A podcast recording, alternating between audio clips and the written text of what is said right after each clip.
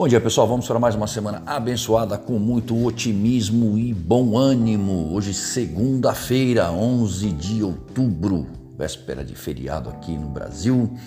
É, e temos os mercados operando, apesar do feriado nos Estados Unidos de Columbus Day.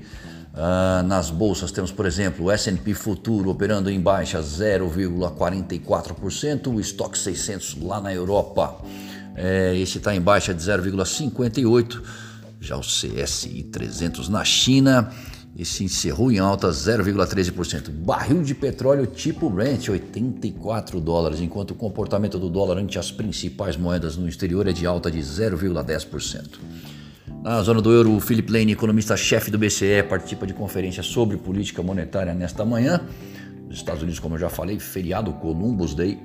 Na China, a incorporadora imobiliária Modern Land pede a credores permissão para atrasar pagamento de um bonde de 250 milhões de dólares que vence no final desse mês.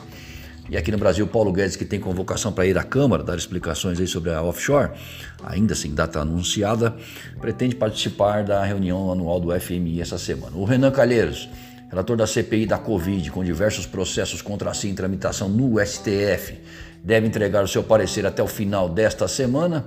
E hoje à tarde sai a balança comercial semanal. Uh, semana que reserva dados inflacionários pelo mundo, em data do FONC, né, que sai na próxima quarta-feira. Nós começamos justamente com as preocupações em torno do assunto. Petróleo em alta, menor liquidez com feriado nos Estados Unidos hoje e amanhã por aqui, e o rendimento dos títulos americanos subindo. Choques de abastecimento, custos de energia mais caros tornam os riscos inflacionários latentes, mesmo que os bancos centrais vejam o movimento como ainda transitório, embora com uma persistência um pouco maior que a esperada. Os chineses ah, e o seu setor imobiliário sob observação.